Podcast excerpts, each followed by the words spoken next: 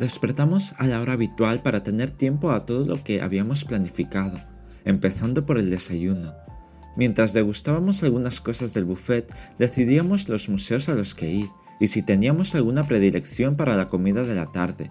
Buscábamos un restaurante acorde a ese antojo. La excepción a ese plan fue que al salir del hotel tomamos un camino nuevo, opuesto al de los días anteriores. Tuvimos que cambiar la ruta para comprar un medicamento que consiguiera domar mis síntomas y visitar una de las antiguas puertas de entrada a la ciudad.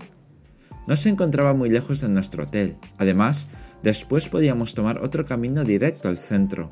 Por lo tanto, se convirtió casi en un lugar de paso obligado. Continuamos por aquella calle hasta llegar al Museo Provincial de Ciudad Real, donde se exponían esqueletos de animales extintos y a la vez nos contaba la historia de la humanidad y en detalle la historia de aquella zona geográfica. Una vez más, fue muy interesante comprobar todos esos recursos culturales para una ciudad tan pequeña. Después recorrimos un poco las calles del centro para llegar a un restaurante chino. Aparte de las raciones generosas de comida, tengo que mencionar un detalle que ya he contado sobre esta ciudad, y es la forma en la que las familias y grupos de amigos se reúnen. Pueden llegar de 6 a 10 personas y no tenían demasiada dificultad para sentar a grupos grandes lo que significa que es una práctica común en esta parte del país. Nosotros, que éramos solo dos, representábamos una minoría en comparación a lo que estábamos viviendo allí. Volvimos al hotel a descansar un rato corto y hacer algo de tiempo para mi recuperación. Luego salimos por la misma ruta principal con dirección a la cafetería que nos gustó el día anterior. No teníamos por qué cambiar aquel lugar maravilloso por otro. Al finalizar nuestra merienda, nos dirigimos a la Plaza Mayor para descubrir uno de esos lugares que son muy curiosos para una ciudad pequeña. Entramos en aquel pub de inspiración fantástica y nostálgica, donde se mezclaban máquinas arcade con bebidas de nombre y definición propias de un fanático a lo friki. No quería perderme esa oportunidad de tomarme alguna bebida, ya que no pude hacerlo las noches anteriores. Nuestro siguiente punto de interés se encontraba al lado de la basílica, no habíamos buscado información sobre aquel museo, porque no sabíamos de su existencia. Nosotros tan solo vimos sus puertas abiertas y decidimos darle una oportunidad. Aparte, justo en ese momento se celebraba un acto en el patio principal, por lo que tuvimos que recorrerlo a prisa antes de la hora de cierre al público.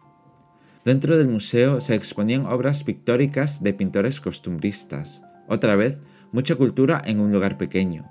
Después de llevarnos unas agradables sorpresas, para la cena tuvimos ganas de comida mexicana. No era una casualidad, ya que al lado del hotel se encontraba un restaurante mexicano, donde pudimos saciar esas ganas. De aquella manera concluimos el día. Volvimos pronto a nuestra habitación para dormir y vivir las últimas horas juntos sin planes más que desayunar a la mañana siguiente e ir andando hasta la estación de tren para despedirnos una vez más.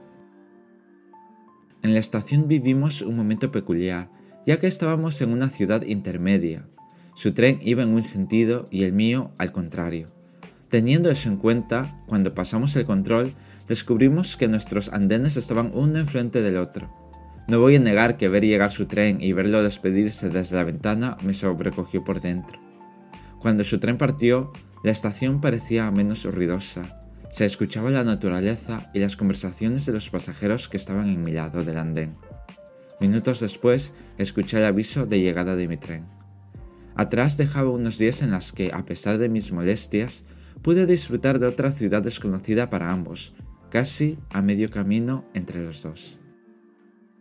Os dejo con el final de la historia y con esta canción.